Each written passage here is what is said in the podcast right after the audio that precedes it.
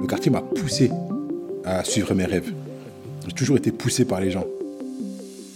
Donc euh, il est normal aujourd'hui que je redonne aussi au quartier, euh, à travers le milieu associatif, ce qui m'a apporté aussi. C'est une priorité dans ma vie. Et si je n'ai pas ce quartier, ben, c'est j'aurai un manque.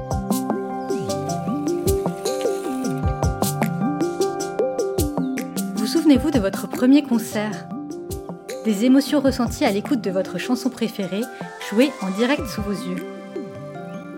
Pour Mustapha, cette découverte a lieu lors d'une fête de la musique quand il a 14 ans. Un choc tel que l'adolescent se donne alors une mission. Développer la culture au sein de son quartier, celui du Rumont, dans la ville de Remiremont. C'est là, dans le département des Vosges, que nous nous sommes rencontrés. Mustapha m'a ouvert les portes de son agence de production de spectacles. Il m'y attendait avec ses deux enfants, Iliane et Nala. Entouré d'affiches de concerts, de festivals ou de spectacles d'humour, Mustapha et ses enfants m'ont raconté la place primordiale qu'occupe aujourd'hui le Rumont dans leur vie. Vous écoutez Grandir en HLM, le podcast de l'Union sociale pour l'habitat qui vous transporte en enfance, celle des milliers de personnes qui ont grandi dans un logement social en France.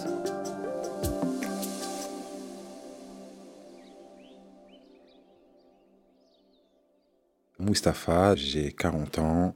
J'ai mes deux enfants à charge. Je m'appelle Iliane, j'ai 13 ans, je suis en cinquième et puis j'habite à Fougerolles.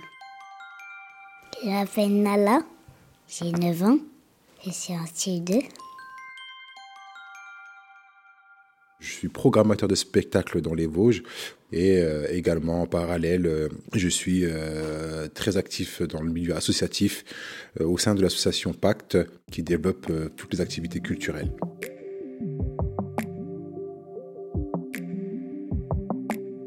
Aujourd'hui, donc, j'habite dans une petite maisonnette.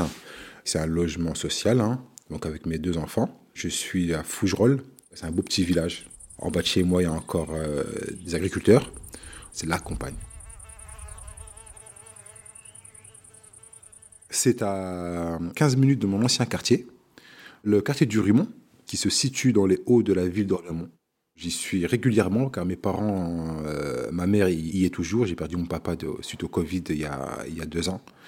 Mes frères y sont aussi. Mes parents sont arrivés dans les années 70. Euh, mon père y est arrivé le premier, parce que mon père travaillait ici dans une série. Et euh, j'ai deux grands frères euh, qui étaient déjà nés au Maroc. Et moi, je suis le premier de la tribu à être né euh, en France. On est une famille de neuf, donc quatre filles et cinq garçons.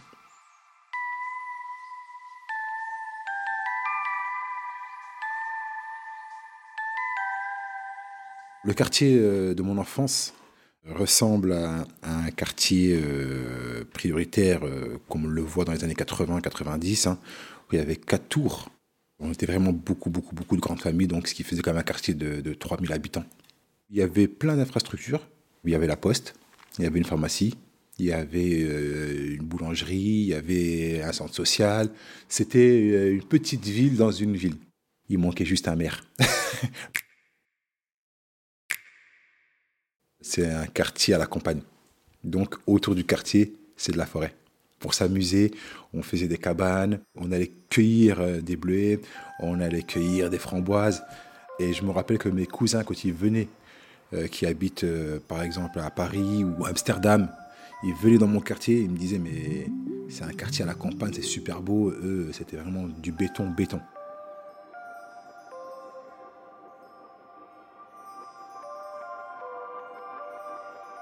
J'ai passé une très très belle euh, enfance. J'ai fait ma maternelle jusqu'à CM2 à l'école du Raymond, au quartier.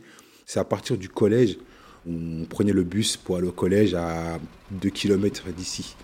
Et c'est là qu'on a commencé à voir qu'on n'était pas tout seul, mais qu'on voyait d'autres populations qu'on n'avait pas l'habitude de voir, euh, il faut le dire. Hein. On se retrouve au collège, à inviter à des anniversaires, on est dans des maisons. Voilà, c'est juste un exemple pour vous dire qu'à partir du collège, on découvre un peu plus le monde.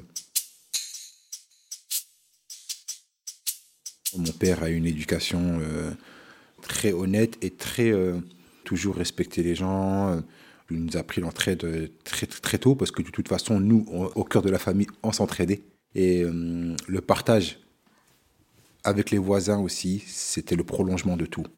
Je me rappelle que, par exemple, quand j'étais jeune, quand ma mère ne pouvait pas me chercher à l'école, c'était toujours ma voisine qui reprenait le relais, elle nous donnait le goûter. on parle beaucoup de vivre ensemble aujourd'hui. Dans le quartier qu'on a eu, nous, en tout cas, c'était on s'occupe des enfants des autres. On a une grande famille. Toutes les mamans, c'est une maman. Tous les papas, c'est un papa. C'est ce qui a amené euh, une confiance de, vivre. Quoi. On, vivait euh, vraiment, vraiment une belle époque, on va dire.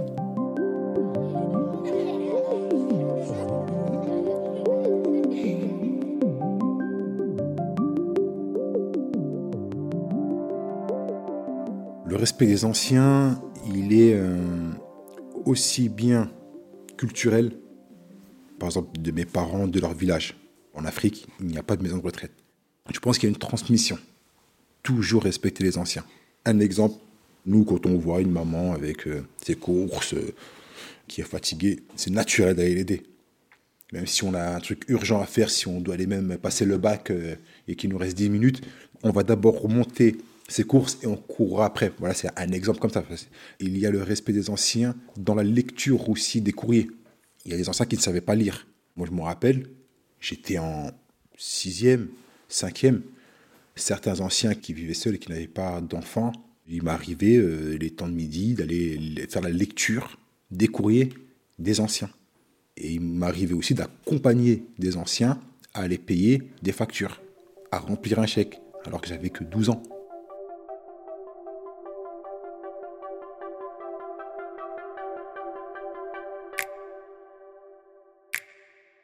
Avec ma grand-mère, bah, ça se passe bien. Elle est gentille, elle est un peu vieille. Avec ma tante, qui s'appelle Mina, ils font beaucoup de plats. Du tagine, du couscous, un douaise, et puis deux fois des pâtes, des frites avec des, des poissons panés et plein d'autres choses. Chez ma grand-mère, on boit du thé, on joue à la play. On joue à, les Barbie avec ma cousine parfois. On les coiffe. On joue avec mes cousins. On joue à cache-coche dans les placards et soit dans les, derrière les portes.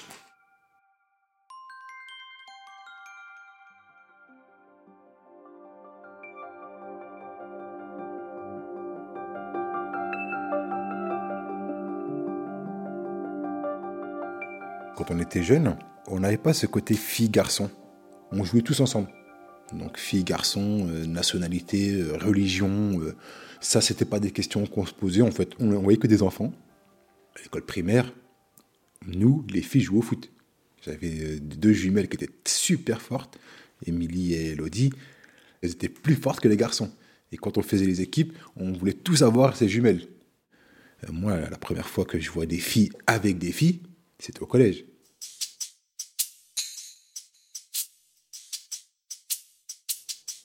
J'ai un très très beau souvenir de chaque été en fait. C'était le départ en vacances.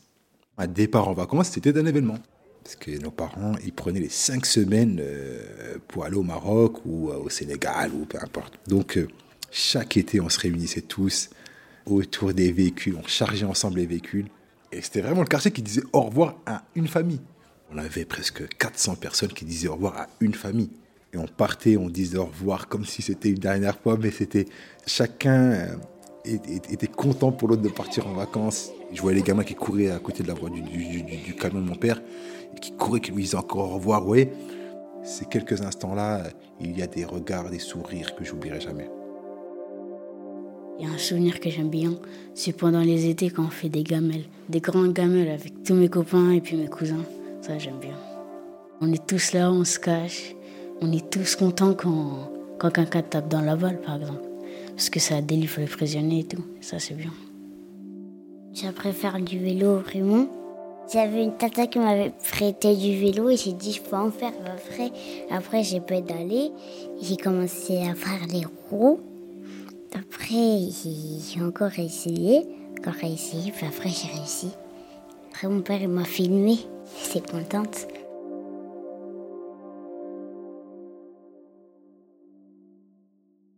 J'ai toujours été euh, fasciné euh, par la lecture et l'écriture. Ce qui m'a amené euh, à l'âge de 16-17 ans, j'ai un ami qui faisait du rap au quartier. Du coup, je me suis présenté à lui en lui disant que j'écrivais et que j'aimais bien le, le, le, rap.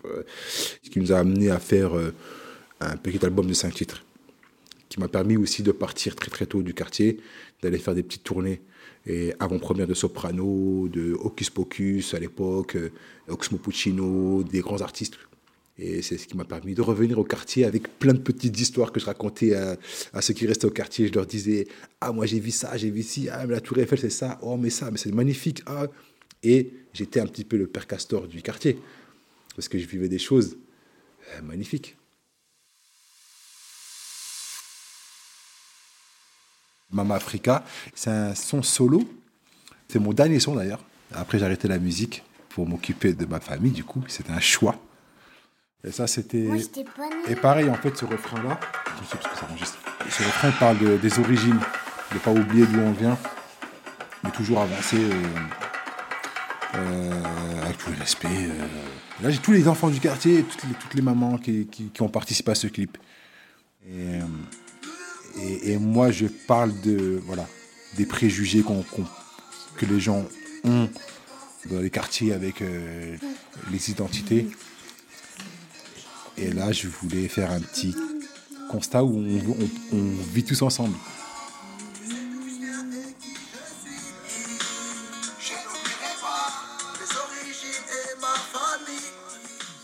Quand je dis sois toujours fier de qui tu es, c'est que voilà, peu importe d'où on vient, qu'on soit fier de qui on est et d'avancer tous ensemble. Voilà, c'était le message.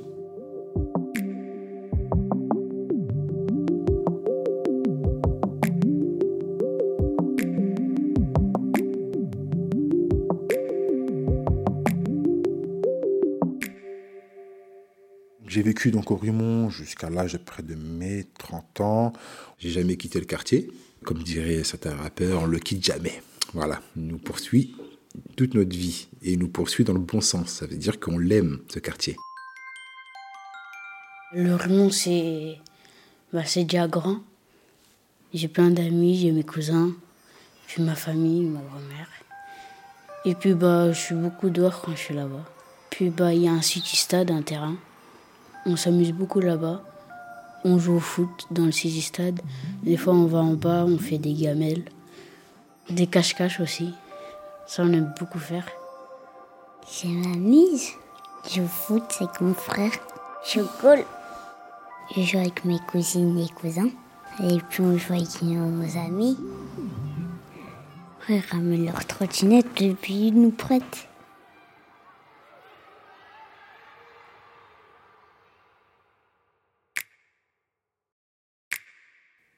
J'ai créé une association qui s'appelle Airplay avant que je parte. Je devais avoir 29-30 euh, ans. Hein. J'ai créé un studio d'enregistrement. J'enregistrais les, petits. Donc, euh, et en parallèle, j'ai fait un premier événement avec euh, le chanteur Toto David en 2015. On a fait un premier festival à Remiremont. Et donc, du coup, j'ai toujours été présent culturellement dans mon quartier et à Remiremont et aujourd'hui, même au-delà de Remiremont, dans tout le département avec tous les événements que j'ai créés. J'ai aussi amené euh, des concerts, des humoristes connus, avec Alpha Blondie par exemple, des grands noms quand même. C'était pas des petits noms, c'est des grands noms d'Anakil, Sinsimilia. Cette fibre de l'engagement, je l'ai eu à une fête de la musique. Car quand j'étais petit, nous, on n'avait pas accès aux instruments. On ne savait pas ce que c'était une batterie, un saxophone et tout. Et quand on est parti faire une fête de la musique euh, en ville, à Remiremont, j'avais 14-15 ans. Il y avait un concert à côté de la mairie. Et j'étais fasciné de voir euh, un groupe jouer devant moi. En plus, je me rappelle parce que c'était un groupe qui reprenait du Bob Marley. Et comme j'étais fan de Bob Marley, ça m'a fait tellement de bien. Et je, me rappelle comme si c'était hier. C'était, je m'évadais à travers leurs paroles. Je les voyais jouer, ils étaient heureux, quoi. En fait, c'était magnifique. Et je me dis, mais comment on ne peut pas avoir accès à ça? Faut que je trouve un moyen de créer des événements, un accès à la culture pour tous. Le but de l'association, c'est accès à la culture pour tous. Ça va de la peinture, street art, à la musique, poésie, slam. J'ai aussi fait un, festival autour de la commémoration de l'abolition de l'esclavage avec des débats, différentes manifestations euh, qui prônent toujours le vivre ensemble. C'était le mot d'ordre.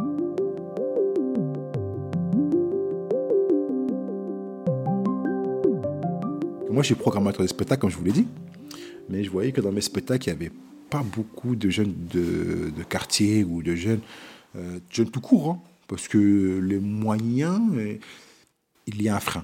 C'est d'y aller. Ici, on a un train qui fait jusqu'à Épinal, mais on n'a pas beaucoup d'horaires. Les bus, à partir de 18-19 heures, il n'y en a plus. Walidia, donc le, vous connaissez le chroniqueur qui est sur France Inter. À Gérardmer, je l'ai programmé. Et j'ai dit, bah, je vais faire une expérimentation, c'est de créer un culture bus. Ce culture bus, c'est simplement que les parents euh, nous déposent leurs enfants à un lieu dit, comme Remiremont Centre, et que nous, on s'en occupe. J'ai fait l'expérience avec une cinquantaine de places qui étaient vite complet. En deux jours, c'était complet. Donc l'accès à culture pour tous, c'est aussi cette forme d'engagement et de combat, de trouver des solutions. Et donc euh, voilà pourquoi j'avais créé ce culture bus là.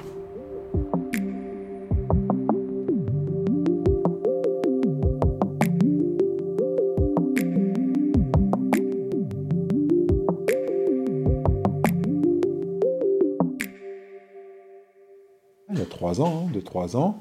On avait un ancien gymnase qui était au Rimont qui n'était plus aux normes. L'ancien maire d'Orbiamont euh, voulait détruire ce, bâtiment. Donc euh, moi, avec mon association, j'ai créé un projet, c'est la première école de street art, donc avec des artistes euh, de street art, qui donnaient des cours donc aux enfants comme aux adultes. On voulait ramener quelque chose de nouveau qui n'existe pas. Cette école permet ben, des personnes de découvrir l'art au cœur du quartier. Ça s'appelle la Maison des Cultures. Je l'ai appelé la maison des cultures parce qu'il n'y aura pas qu'une école de street art dedans. Il y a aussi d'autres activités à développer au sein du quartier avec les habitants du quartier. Le street art à la maison des cultures, l'année dernière, euh, j'en faisais. On a appris par exemple à manier euh, les bombes. On a fait des graffitis, on a fait de la bombe, on a dessiné avec les Posca. La première fois, j'avais réussi. On faisait des lettres. J'ai fait mon prénom, Rose Violet. J'ai fait un, un graffiti sur euh, une planche en bois. J'ai fait un grand pochoir et c'était des dunes. J'ai fait avec du jaune, un peu de orange. Et puis bah, j'avais fait un chameau aussi en pochoir, que ça j'ai dessiné au Posca. Et puis bah, juste derrière, j'ai écrit mon nom, Iliane. Et puis le ciel, il était un peu orangé avec du soleil. Et j'ai encore la maison.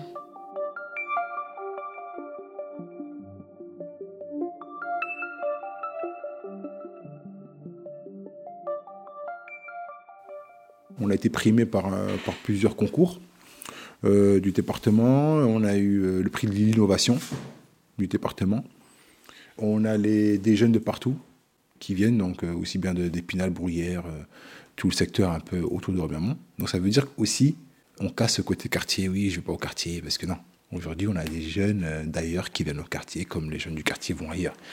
On essaie de vraiment créer cette mixité aussi euh, à travers les, gens, les genres, euh, les nationalités. il y a des projets entre les jeunes et les moins jeunes. Le quartier m'a poussé à suivre mes rêves. J'ai toujours été poussé par les gens. Michael, au niveau de la musique, il m'a donné ma chance. Le centre social, c'est pareil, j'étais animateur. Mon premier emploi, c'est au quartier. Donc, euh, il est normal aujourd'hui que je redonne aussi au quartier, euh, à travers le milieu associatif, ce qui m'a apporté aussi. C'est une priorité dans ma vie. Et si je n'ai pas ce quartier, ben, c'est j'aurai un manque. Mes enfants sont régulièrement dans mon ancien quartier. Ils s'y plaisent parce qu'ils ont beaucoup d'amis. Ils arrivent à se construire aussi euh, leur propre réseau, on va dire, et amis, euh, sans moi, quoi. J'ai pas besoin. Une fois qu'on est au Rimont, ils sont à la maison. Je pense que je vais rester longtemps copain avec euh, mes amis du quartier, comme bah, je suis tout le temps avec eux presque. Au collège, j'ai des amis, mais ils habitent pas à Fougerolles. Et puis, bah, au Rimont, bah, ils habitent tout seulement, du coup. C'est ça qui est bien, on peut sortir.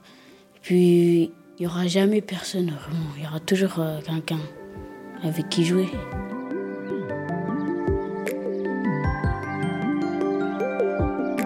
Vous venez d'écouter Grandir en HLM, un podcast de l'Union sociale pour l'habitat, produit par Louis Créative, l'agence de création de contenu de Louis Média.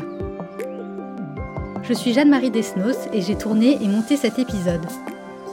Alice Carviel l'a réalisé et mixé sur une musique de Hans Berger. La production est supervisée par Kenza Elalhok. Merci à Mustapha qui nous a ouvert les portes de son logement et a accepté de témoigner. À bientôt!